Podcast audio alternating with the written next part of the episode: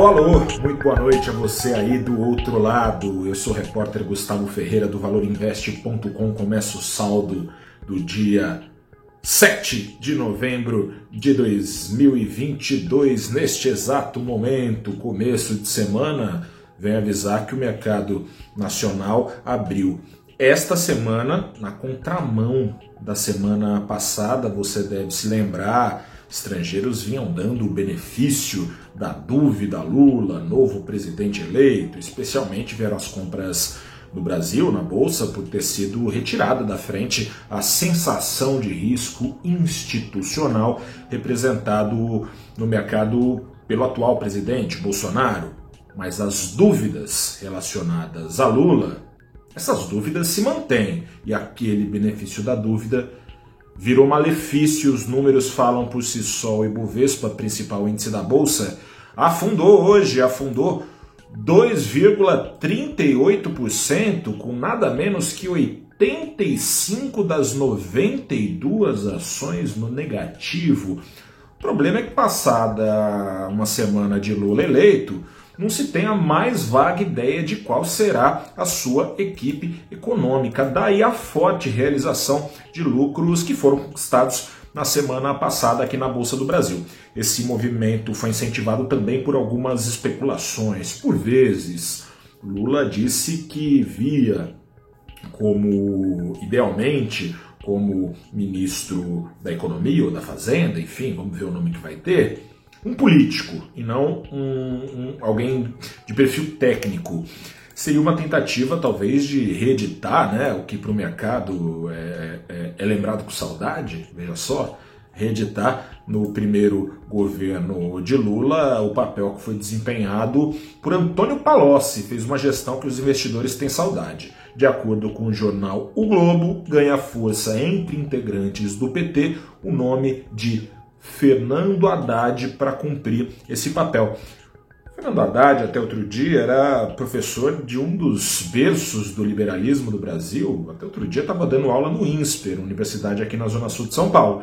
Mas mesmo assim o mercado não quer saber de Haddad, não agrada ao mercado. Diferentemente do nome de outro político. Ele é político.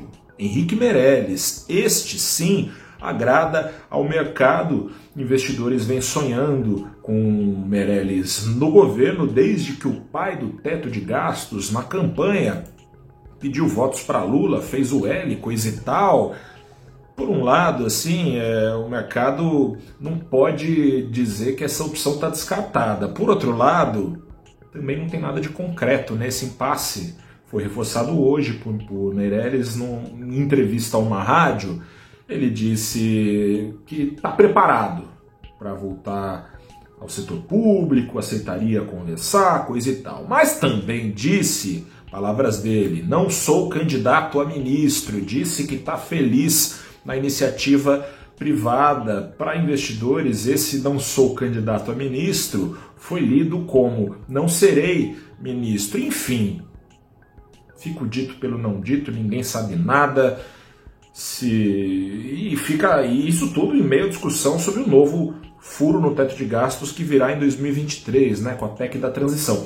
Esse furo no teto de gastos, a bem da verdade, não é surpresa para ninguém, viria mesmo se Bolsonaro fosse reeleito, porque ele entregou um orçamento que não parava em pé, subestimava gastos. O problema é o depois.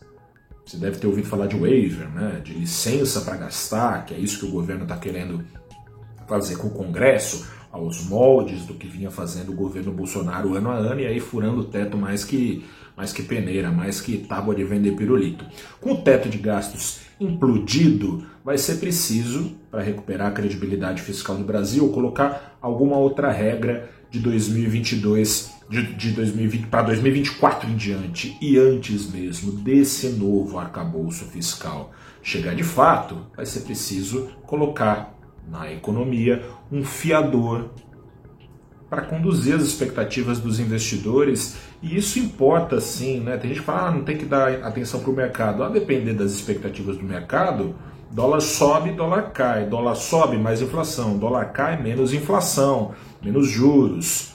Para o bem ou para o mal, esse, estamos à espera todos os brasileiros de quem será esse fiador. Na dúvida de qual será o caminho escolhido, investidores hoje buscaram proteção no dólar. Disparou hoje mais de 2%, 3 patinhos na lagoa 2,22%, depois de uma semana em que vinha derretendo 4,6%. Muita volatilidade rumo aos atuais R$ 5,17.